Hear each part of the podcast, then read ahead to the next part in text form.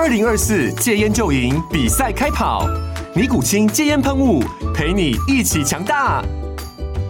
戒烟不容易，单靠意志力戒烟的人，时常无法克服戒断症状而失败。尼古清戒烟喷雾将是你的神队友，简单一喷，药品急速释放，立即缓解七大戒断症状，不限场合提高戒烟成功率。除了尼古清神队友，你还可以寻求专业医疗人员协助，一起迈向戒烟成功之路。尼古清戒烟喷雾，用科学方法戒烟，请咨询全台各大药局及戒烟门诊。本广告由尼古清戒烟喷雾、卫部药书字第零二七八三五号提供，嘉安嘉护股份有限公司，台北市中山区民生东路三段二号十楼，北市卫药广字第一一三零三零一九零号。尼古清戒烟喷雾，相伴每个新开始。天哪，时间不够，事情老是做不完，怎么办？别担心，就让高校人生商学院每周陪你充充电，找到方法不抱怨。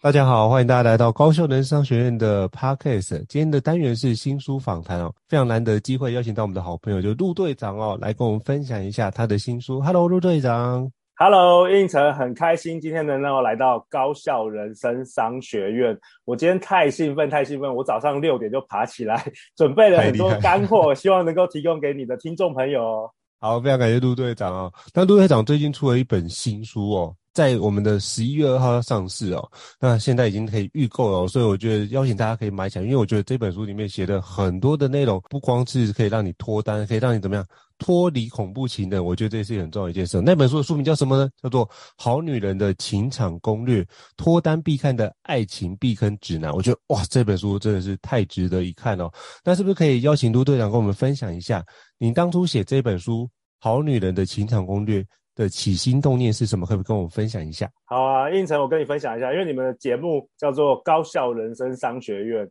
我以前也是在美国读商学院的，然后毕业之后呢，我就进入了银行工作，所以我在金融圈大概有七年的时间。然后那时候呢，嗯、其实我平常假日就很喜欢帮朋友做这个办这个快速约会，就是所谓的联谊活动，所以我就是每个假日每个假日办办办办办了七年。然后呢，办了呃大概将近三百场，凑合了很多呃男男女女那个交往或者结婚。然后哎，我就后来我就决定说，好，那我要全心投入这个所谓的交交友的这个产业。结果我没想到，在二零一九年我投入之后，结果到了二零二零年，应城，你知道发生什么事吗？二零二零年的三月，嗯，当时就是疫情，全球的那个疫情第一次发生。结果我所有办的这个实体的活动啊，都停止了，都没有办法办了，所以那时候我收入瞬间变成零。然后呢，嗯、因为我每天早上都有做冥想的习惯，我就在有一天的冥想，我突然就是感受到 宇宙的一个召唤，他叫我去做 podcast。所以那时候呢，我是其实是不太了解什么是 podcast，就我就开始研究，哦，原来是是一个广播，有点像是随选随听的这个广播的节目，所以我就开始想说，哎，我想要做一个自己的 podcast 节目。所以那我要做什么主题呢？我就想，我就想说，我过去三年，呃，过去七年有办了好多好多的快速约会，我想要做有关于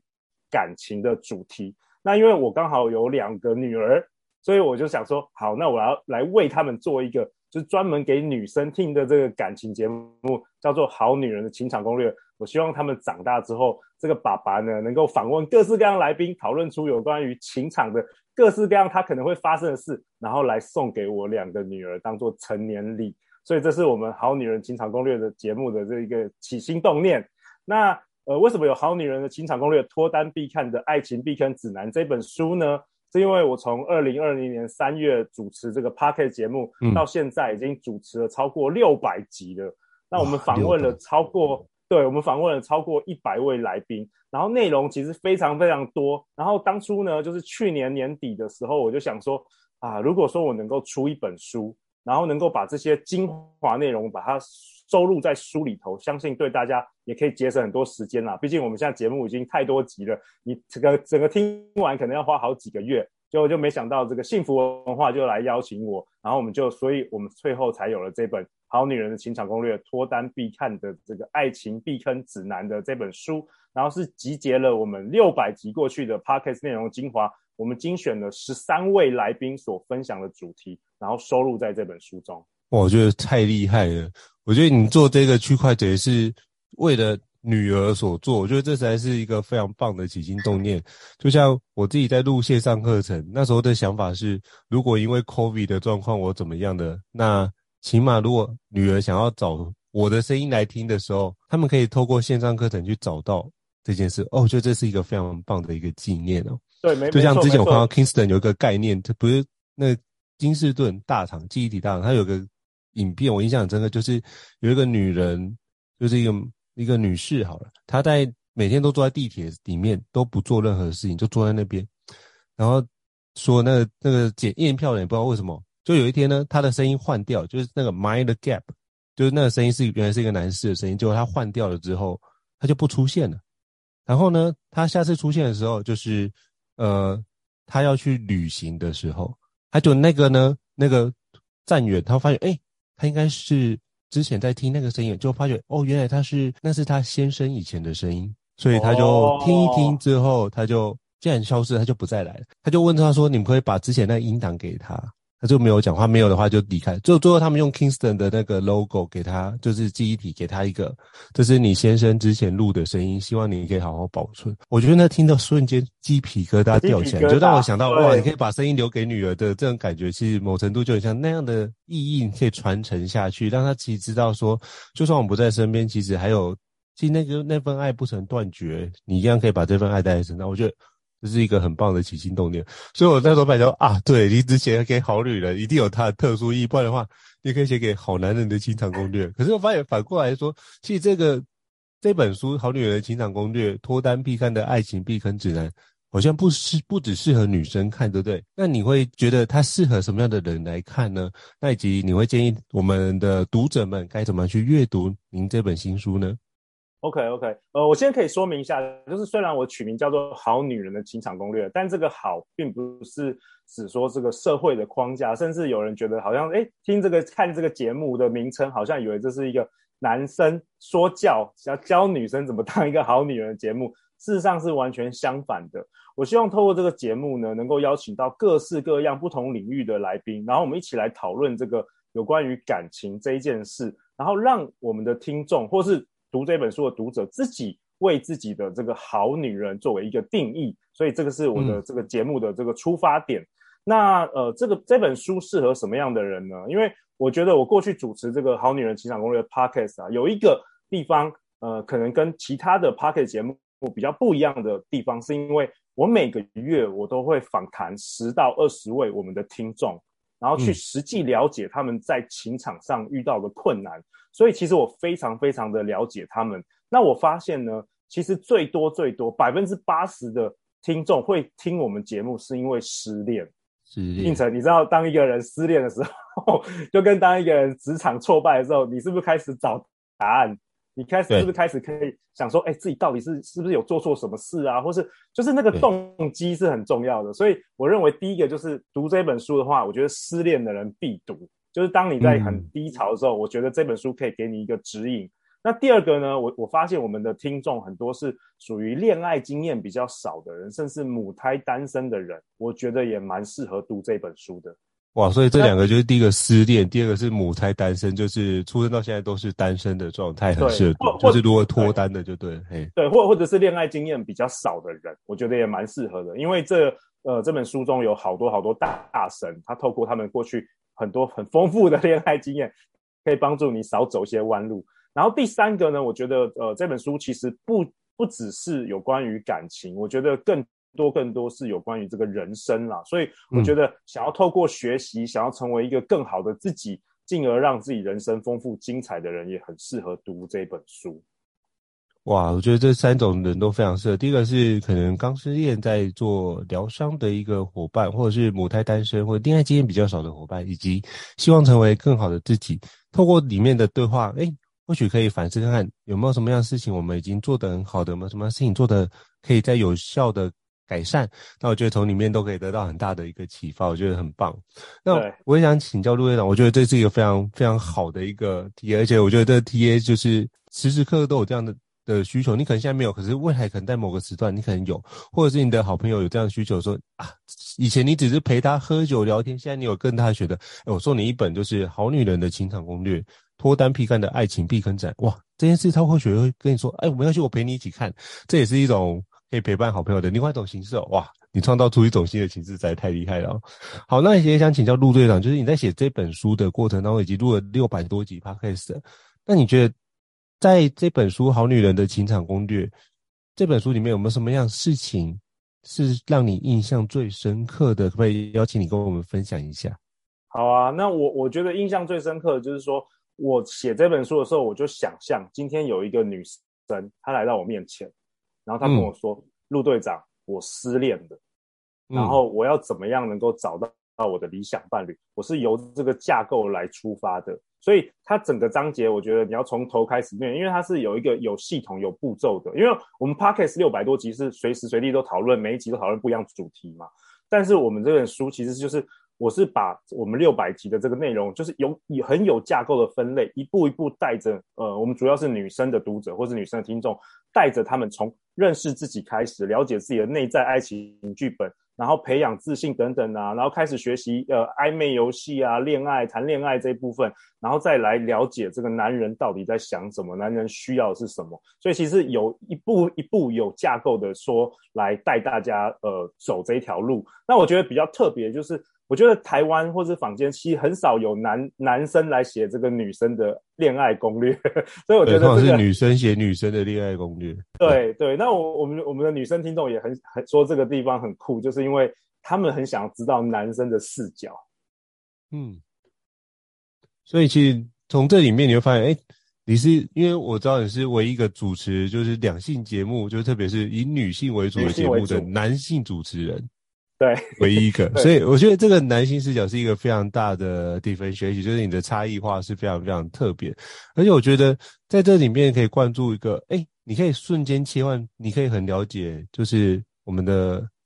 女生也可以同时非常了解，哎，用男生视角，大概男生会怎么样想？你可以同时有两种观点的互补，而且来宾也会跟他补充，所以那个主题聊起来应该是一个非常立体的状态，你可以透过不同的角度去看同一件事情，那我们就可以更加的。呃，相对客观的来了解，哦，这样的议题是不是我们所在？那彼此我们怎么做，可以让彼此都能够保护自己，然后可以得到更有效的一个往前的发展？我觉得这非常非常重要。那我想请教陆队长，就是你前面说，就是我们从认识自己开始，了解自己的，比如说恋爱的剧本，或者是了解自己怎么样去呃跟别人推进关系的一个剧本。那可不可以？请你跟我们分享一下，我们该怎么样去认识我们自己，才能够遇见比较理想的爱情呢？可不可以请教陆队长？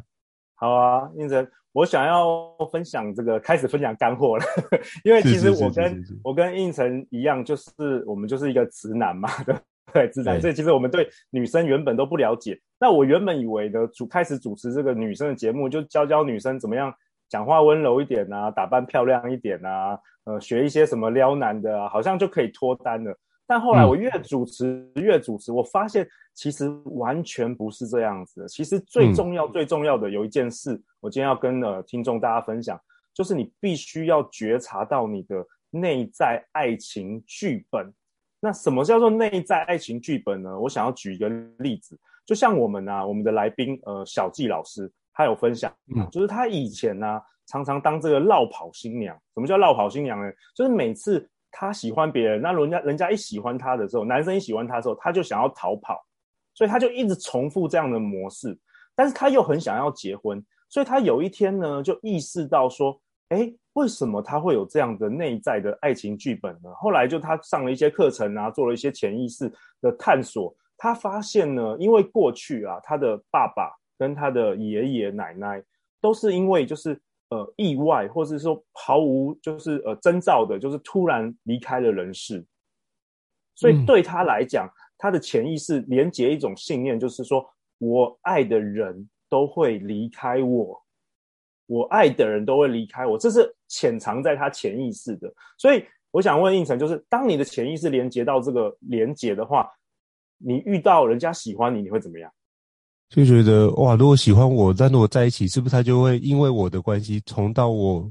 阿公或我爸爸的相关的一个情况？会不会他也会这样英年早逝？对对对，没错，他所以他开始就是就是每次人家一喜欢他，他就逃跑了。然后另外我也想分享这个，我们 Lily 老师另外一位来宾也是收录在这个书里。嗯、他以前呢总是在呃一个吵吵闹闹的家庭长大，然后他就是有有一点像是拯救者心态，他想要。培养出一种想要救大家的这个心态，所以他发现他过去常常会被忧郁小生所吸引。就是如果这个男生很顺遂的话，他是不会想要爱上他的；但是如果这个男生很忧郁啊，很需要他的时候，他是会想要跟这种人的交往。但是交往后呢，往往发现这种人可能呃可能会得忧郁症，或是比较呃让每天心情不好啊等等的，反而让他的就是爱情世界反而就又多了很多这个呃多了很多这个。阻碍跟困难，所以像我刚举的这两个例子，都是我们潜藏在这个内心的爱情剧本。那我可以举例，我们听众有一些爱情剧本，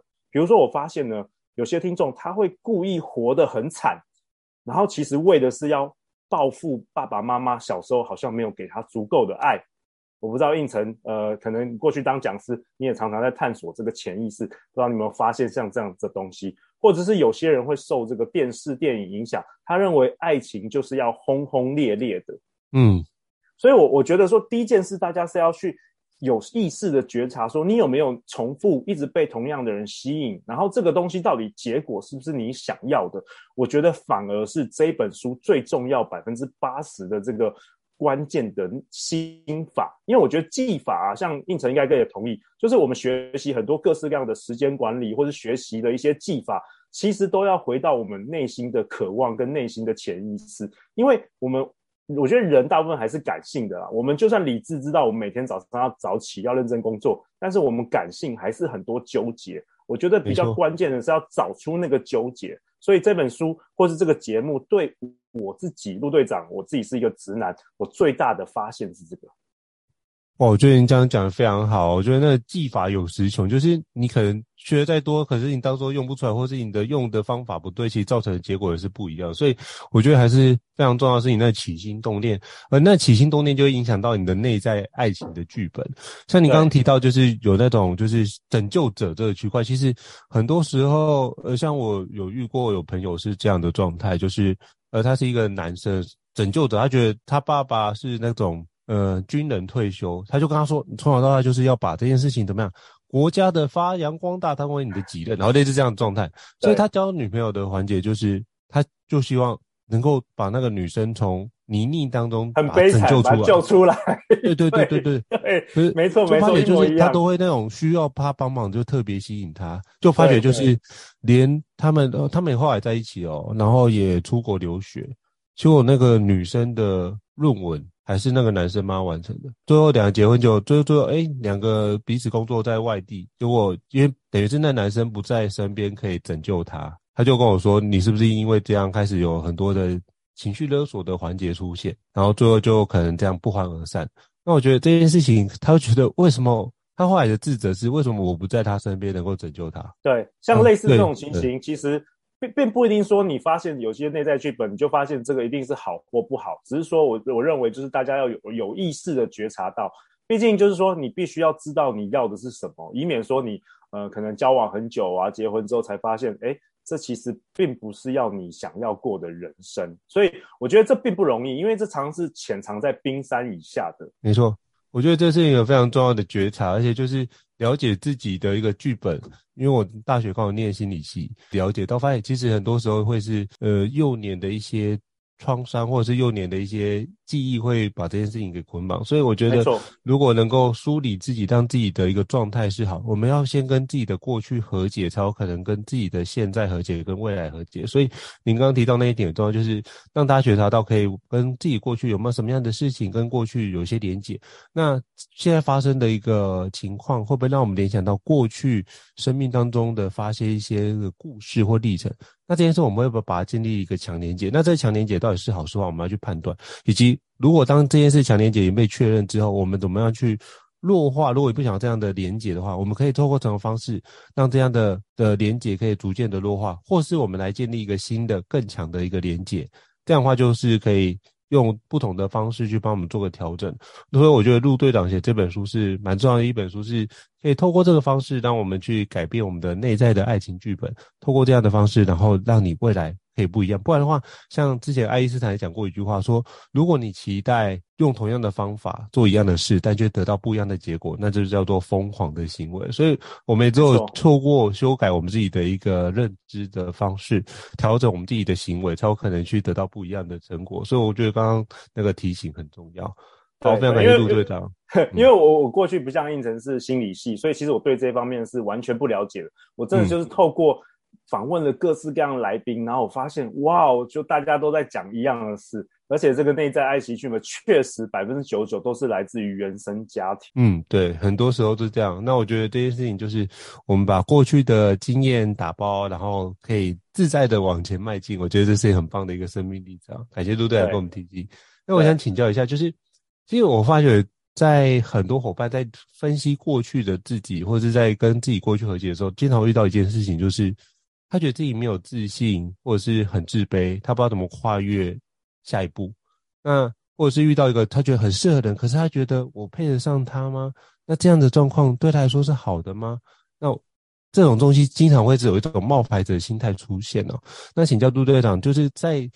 还没跨出那一步，我们怎么样去锻炼我们自信，进而让我们能够有效的跨出那一步？哦，我我今天真的超超喜欢胤丞问我这个问题的，因为我知道胤丞你对于教育其实非常有兴趣嘛，你过去写了几乎每本书都是有关于学习跟这个教育。那我本身我的女儿现在一个在读国中，一个在读国小，我觉得我访问了几百人之后，我发现了一件事，就是我觉得大部分人生活在台湾啊。很多很多都是没有自信的人，即便他们工作再好，他们的学历再好，然后我深入探索的，我认为很多时候，我认为是比较是来自于我们中华的文化。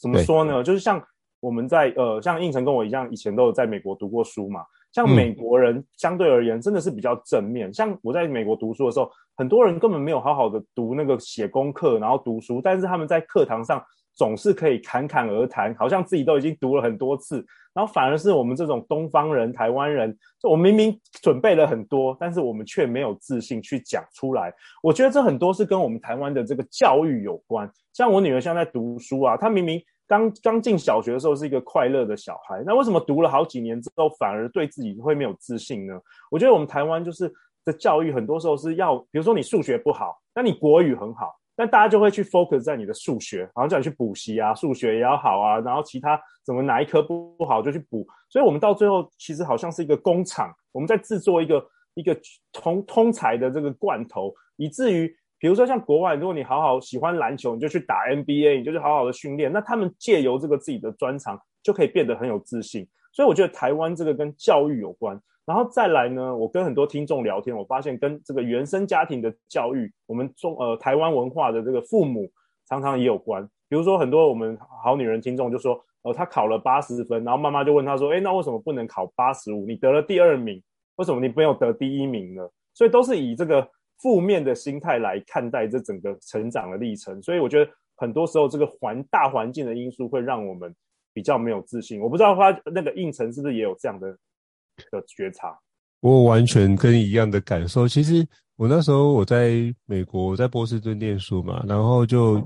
就是我念的学校旁边就是那个哈佛跟麻省理工 MIT，那我就遇到就是就是同学会里面就遇到那个呃在念哈佛建筑研究所的伙伴，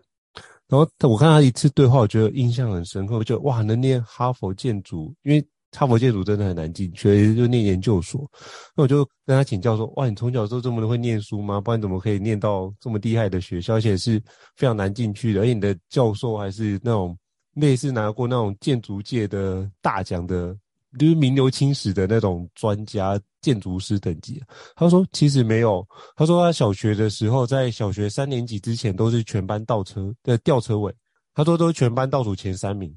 可是呢，因为刚好小学四年级，他就全家移民到美国去，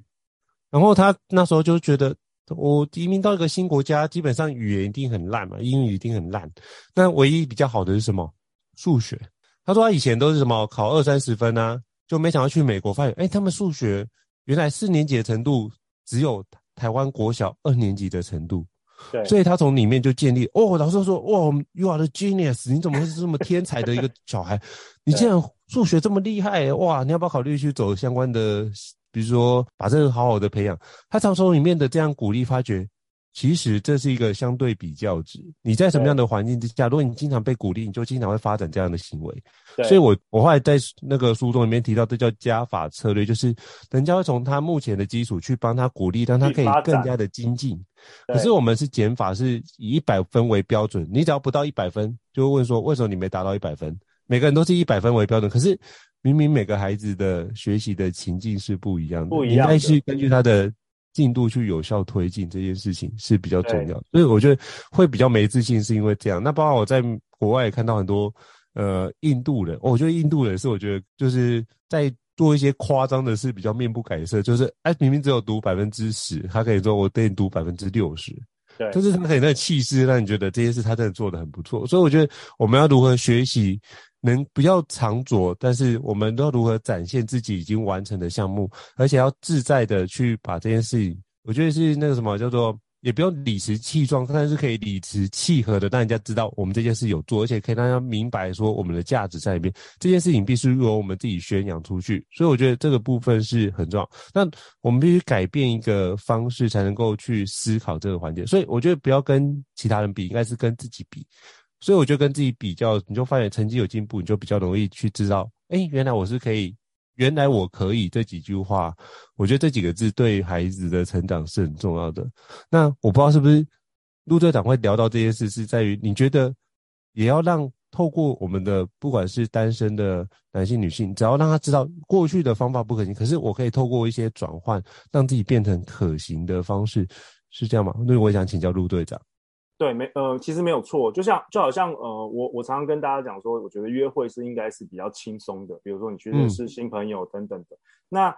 但是很多人就是跟我分享说，比如说有一次啊，我之前有介绍一个男生跟一个女生在外面，就是他们互相认识，然后呢，那结束之后，男生就一直问我说，哎，那个你可不可以问一下那个女生说，我表现的怎么样？然后我就觉得那时候我就觉得很很很很突然，很很有一点很奇怪的感觉，我就觉得说。约会又不是面试，怎么会有什么叫表现好或不好呢？所以我后来就发现，其实都来自于这个自信心的缺乏。那为什么这本书虽然讲情场攻略，那有一个章节确实我们专专注讲这个自信，因为你没自信的时候，就像应成讲的，你有可能遇到一个不错的人，但是你觉得你配不上他，你连试都不试啊，然后你反而且还有更更严重，就是你会无意识的去选择。很就是比比较差的人去跟他们交往或结婚，因那唯唯一的原因就是因为你对自己没有自信，所以我们在书中其实也发呃发展了很多方法可以教大家。我现在先举几个几个几个概念好了，第一个就是。跟胤丞讲的没错，就是说认识自己，然后不要跟人家比较，因为我觉得我们每一个人都有独特的天分跟弱点，没有人是完美的。那我觉得我们台湾社会或是整个世界，因为社群媒体的关系，大家都喜欢与人家比较。比如说你的 Podcast 有一千万流量，那其他人有五百万，其他人有两亿，其他人有十万，我觉得这个都不需要跟他比较，因为我们每个人都是做一个独特的节目。所以就像类似这种概念，我觉得要。让大家比较呃了解。那再来的话，我觉得就是，我觉得培养一个热情跟专长是蛮重要的。我觉得我过去我一直在回想，说我什么时候开始比较有自信。虽然我小时候也是学霸，我也会读书，但其实我底层是以前是没什么自信的。我我一直我一直回想说，我一直等到我办了大概一百场快速约会的时候，我那时候竟然发觉就是说。哇，搞不好全台湾只有我办过那么多的这个活动，一百场这个快速约会，所以我从那时候我才慢慢觉得，哎，我好像有一些天分是跟别人不一样的，所以才慢慢有自信。所以我觉得大家应该培养一个自己的热情或是专长，然后你在那个地方，其实你真正投入你的热情的时候，其实你是不太会跟想要跟别人比较的，因为你就是进入这个心流嘛。所以我觉得这是一个蛮好的方法。嗯那第三个，我也跟大家分享我过去用的一个方法，就是其实呃，我以前每天早上起床的时候，我就会看着镜子，然后我就会看着镜子跟我自己说：“陆队长，你是最棒的。你可能我我之前在银行工作，我就说我在银行会是最顶尖的 sales，就是我不断的不断的为当自己的加油队，为自己打气，因为我们必须要了解，就是全世界没有一个人他会。”一定是要成为你的加油队，或是他，你不能说靠别人来肯定你，你必须要当自己最亲密的战友。所以我就是每天早上对着镜子，我就是大声的念说：“哦，你是最棒的，你一定可以做到，你一定可以做到。”我喊着自己的名字，跟自己加油。然后连续三十天之后，我有一天真的就是感觉到我就是是一个自信的人。然后从那时候开始，我做的每一件事。都不一样了，成果都不一样了，所以我觉得我也提供大家方法，在睡前跟在起床的时候，好好的为自己打气，说正面的话语。我觉得这很棒啊，因为其实，呃，我们都很擅长帮别人打气加油。但是我们经常都忘了帮自己要打气加油，我觉得陆队长这是一个很好的提醒啊，而且就是不要跟别人比较，要跟自己比较。我们要超越，并不是别人，而是昨天的自己。所以透过这样的方式来培养自己的热情跟专长，是很棒的一件事哦。你让我想到那个钱钟书教授的夫人，就杨绛女士哦，她曾经讲过一句话，她说。我们曾经如此渴望外界的认可，到最后才知道世界是自己的，与他人毫无关系。所以你活的状态就是，你如果不断的前进，其实你这世界会不断的改变。那是因为你相信的，所以你开始看见很多的事情。哇，我觉得这段培养自信是一个非常棒的一个对话。我也从里面学到非常多的东西。就是三个：第一个，培养热情；第二，不要跟他人比较，跟自己比较；第三个是，我们要不断的。相信自己是最棒，因为自己就是自己最好的、最亲密的战友，所以你要不断的鼓励自己。哇，这真的很棒。然后睡前或者是呃醒来的时候，帮自己打气加油，让自己开展一个美好的一天哦，超棒。所以这样的培养自信，就可以得到更有效的一个环节哦。陆队长果然是人，我觉得你可以当人生导师啊，不只是 人家办成为 speed dating 的方式，我觉得这应该可以更让很多人受益哦。我觉得这本书真的是太赞了。对，那那想请教陆队长，当我们有自信之后，哎，不管男生女生，可能开始会，呃，跟您所心仪的对象会有邀约啊，或是认识。那请问一下，那在彼此认识之后，我们如何拉近距离？那你有什么样的好撇步可以跟我们听众们分享吗？好啊，我我在这个分享这个撇步之前呢、啊，也是干货之前，我想要给大家一些呃全新的一些概念的冲击。就是呃，第我我发现很多人母胎单身，或是一直就是没有没有办法脱单，有一个原因啊，是因为他们相信世界上只有一个灵魂伴侣，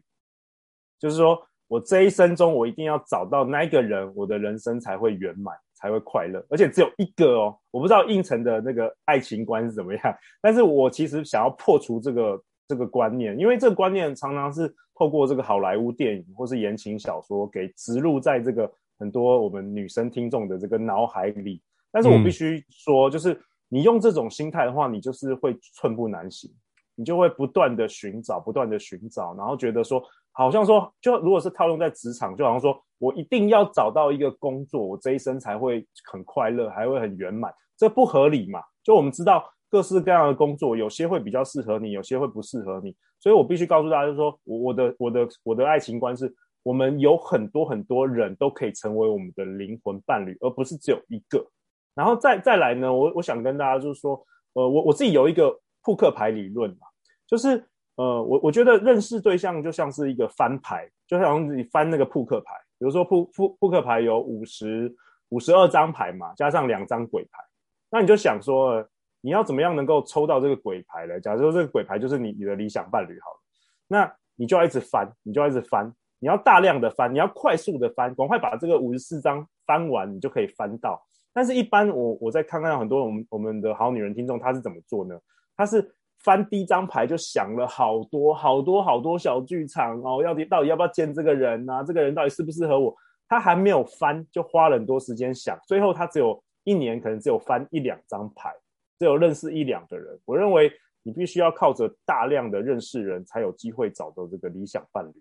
对，所以这种类似比较像是大数据的方式说，哎、欸，我们多接触人可以从里面得到比较多的可能性。通过这样的方式，你才会知道，哎、欸，这个人适不适合你，或者那个人适不适合你。你可以从里面去有一些对话，然后从里面去了解，那这个适合在哪，这个适合在哪，我觉得可以做个比较跟对照。对，那如果你没有只有一个，那基本上你就觉得你没有的对照，你当然就觉得他就是这样子的一个情况。可是进去的关系之后，又发觉这件事跟你想象的不一样。没错，没错，就好像找工作，我们也不会，我们不会一次发一封履历表，我们就成天等待那个公司要来找我们去面试嘛。我们一定是大量的发送，所以我觉得大家应该用一个比较轻松的心态去大量的去认识一些人，这样比较有机会可以找到你的理想伴侣。那刚才呃，你有提到说如何彼此认识之后要如何拉近距离的，嗯，因为我们节目时间的关系，但是我我可以分享几个针对呃我们的女生，如果说。呃，你们节目有很多一些女生的听众，我可以呃举个小 paper 好了，因为大家可以再去看这本书。嗯、但是我举个小 paper，，呃，有一个可有一个大家可以常用的就是发任务。什么叫发任务呢？因为我们男生是追求这个成就感的生物，所以当呃女生如果发一些任务的话，比如说呃你什么东西不会啊，我要请教你，或是诶可不可以帮我买个咖啡，或是做一些小小的事情，你可以。你我我我觉得可以鼓励女生就可以尝试，如果你对这个男生有兴趣，你可以发一些小小的任务。我不是说什么巨大的任务要叫别人当工具人 这一类的，我是说小小的任务，让男生有机会能够进入到你的人生当中。因为我们男男生其实我们男生小剧场也蛮多，我们也害怕被拒绝啊。如果一个女生她总是感觉很忙，我们其实是不太敢靠近她的。所以我觉得女生要做的并不是主动追求，而是主动留这些。诱饵让男生来上钩，那对我们男生而言，哇，女生，诶，请我帮忙一件事，或是诶，请请教我一件事，我们男生当然都是乐意乐意的去付出。呃，我我举个例子哦，就是我们书中有提到，我张念祖老师，他是我们一位一一位来宾，他分享了一个故事，就是他之前去这个，他之前呃之前有一个故事，就是呃，比如说有一个女生，她是一个呃去游泳池。然后认识了一个这个救生员的这个男生，是，然后呢，救生员男生就觉得，哎，这个女生不错，然后这个女生也觉得这个男生不错，就一开开始之后，那个女生就请这个男生教她这个游泳，然后他们就是一透过这个教学，然后最后就是恋爱。然后有一次呢，这个男生第一次去这个女生的家里，然后才发现墙上满满的都是那个女生游泳校队的奖牌。所以意思就是说，其实女女生可以主动的用一些游戏的方式，然后主动的让男生来进入他们的生活，然后让开启这个两个这个情感的这个交流。我觉得女生可以多做这一件事情，因为其实大部分男生说真的还是蛮紧张的，也不太敢接近女生啦。正常的男生，嗯，我觉得蛮有趣的，就很像哦。你去学围棋，就那个女生不太围棋，就然后你就说，哎、欸，那我教你，就发现女生是黑加加这样的感觉，对对对，但是但是你刚讲的故事有这样的感觉，对，但是也是因为这样，妈妈她才为自己创造了一个机会啊，才让两个人恋爱。我觉得这是一个非常棒，就是所以某程度是我们应该给大家一个机会，或者用一个机会可以去了解我们的一个。切入点，那我觉得通过这个方式可以让彼此都能够往前跨一步，这是非常棒的一件事啊。啊好，那在陆队长你里面也提到，我觉得你在书里面提到一个非常重要，就是心灵层面的，就是我们的情感需求。那请问一下，我们该如何透过彼此交流的方式，可以更加了解彼此的一个情感需求呢？以及我们怎样要怎么样做才能够如何好好沟通？那我觉得这部分要请教专家陆队长。也说不说不上是专家了，但是毕竟也主持了这个三年的这个针对女生的节目。是是是我我觉得其实有有一个认知，就是我们要知道男生女生是大不同的，是真的是不一样的。嗯、对，应成跟我一样，我们是男生嘛，所以呃，其实我们成长过程中也没有人教我们怎么样，女生是怎么想的。然后女生在成成长的过程中也没有教，没有人教女生男生是怎么想的。那我觉得有几个可以呃马上快速的让大家了解，比如说有一个是。爱的五种语言，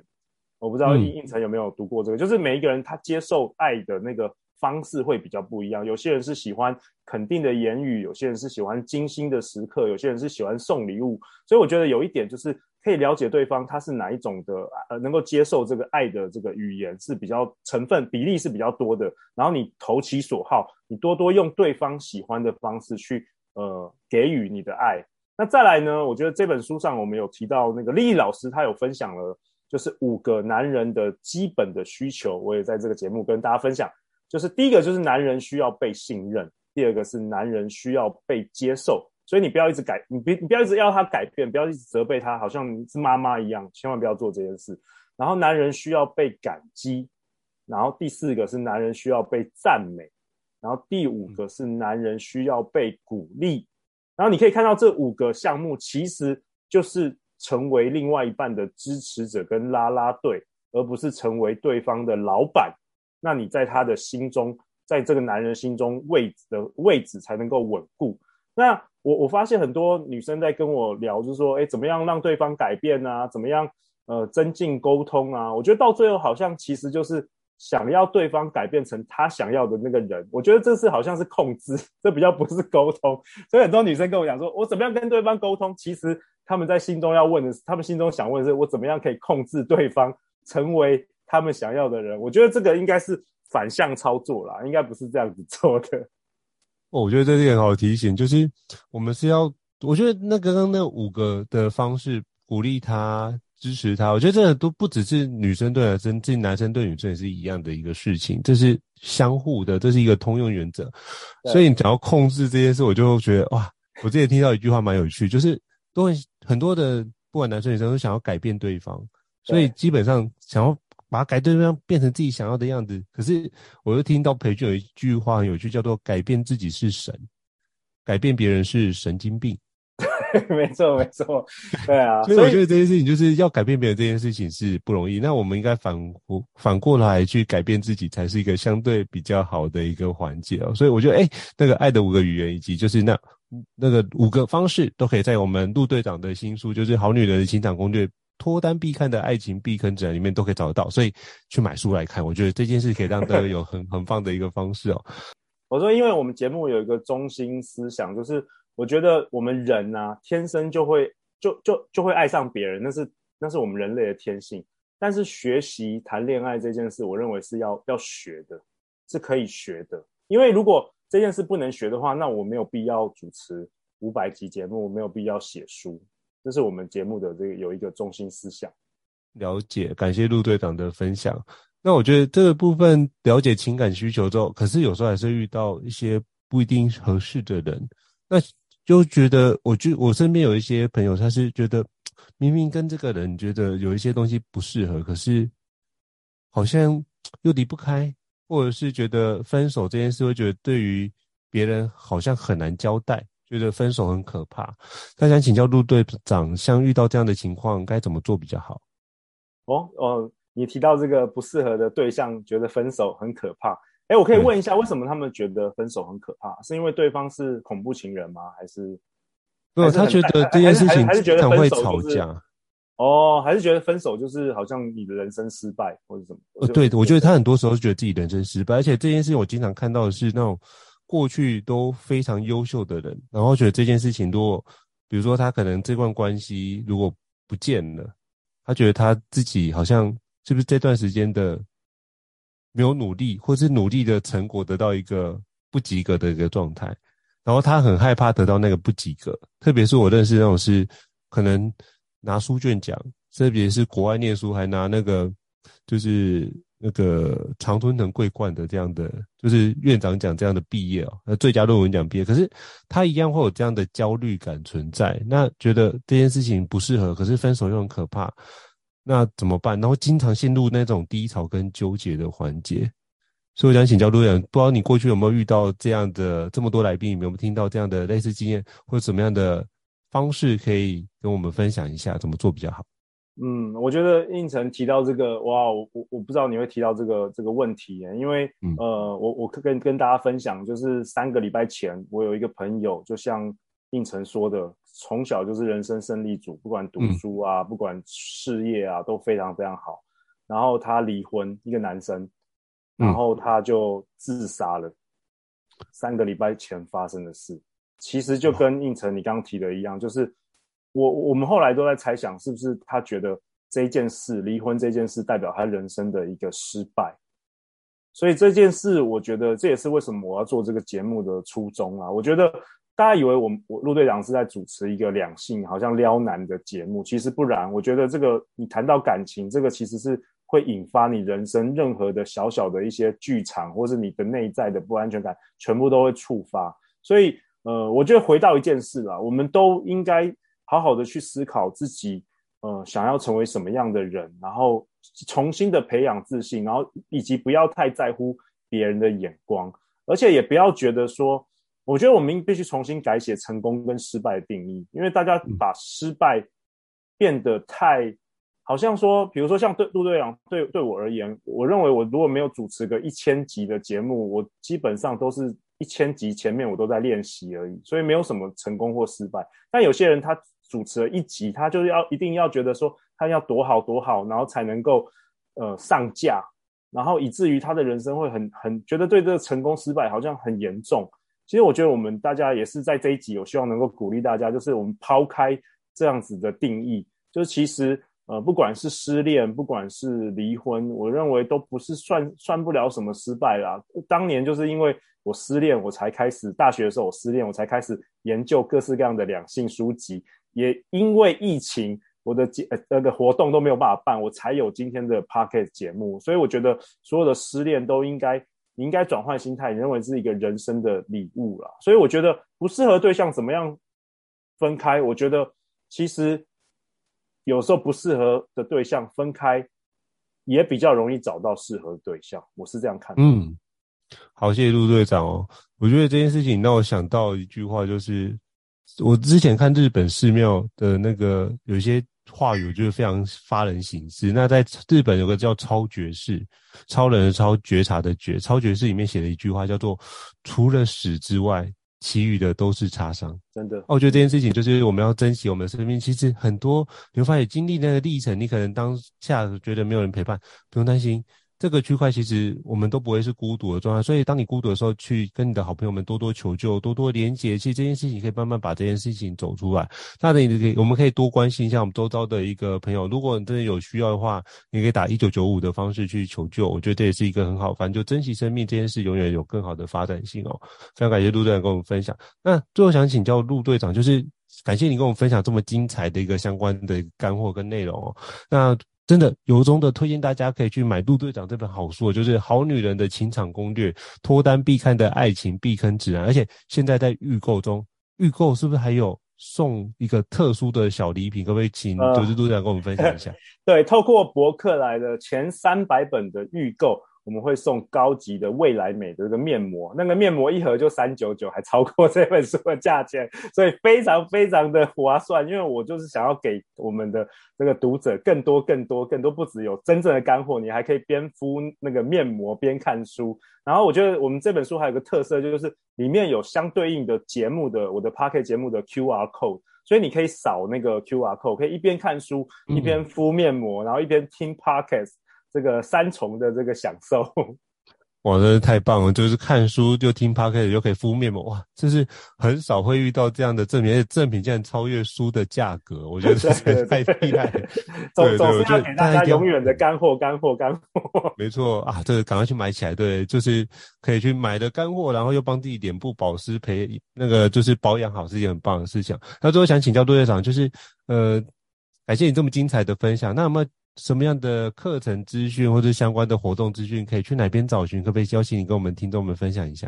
？OK，我们好女人有官方网站，就是 Good Woman 点 TW，、嗯、然后里面有我们每个月办的非诚勿扰快速约会。我们现在有线下、线上活动，还有跟戏谷一起办这个跨国的这个，就是台湾人在戏谷那边的台湾人跟我们台湾的女生有办这个联谊的活动。然后呃，相关我们每个月也推推出各式各样不同的课程。从认识自己到撩男，到怎么样呃提升自己抗失败的能力，到怎么样培养自信等等的各式各样的有关于爱情人生的主题，我们都在我们的官方网站以及我们的 Pocket 节目上都会宣传哦。感谢陆队长分享。那这个相关资讯，到时候我们会放在我们 Podcast 上面的那个连接。那到时候都大家可以看一下连接，就可以连接过去哦。包含书的部分，包含相关的网站的平台和相关资讯，我们都一并的提供。好，再次感谢陆队长今天接接受我们就是高校人商学院新书访谈的一个节目哦。那如果各位伙伴对于我们的内容呢，或是对我们高效人生商学院有什么样的评价的话，欢迎到我们的平台上面给我们五星按赞支持啊、哦！您的回馈都是我们不断往前的动力啊、哦！那也欢迎支持一下我们的好女人清场攻略，哇，这是一个非常厉害的节目，目前已经超过八百万人次的下载，我觉得真是太厉害了。所以我们现在就是不断的跟陆队长请教，怎么样可以达到这样的部分，好吗？好，那非常感谢陆队长，那我们下次见哦！谢谢大家，谢谢，谢谢，拜拜，感谢胤丞，拜拜，谢谢陆队长，拜拜。拜拜！高校人生商学院，掌握人生选择权。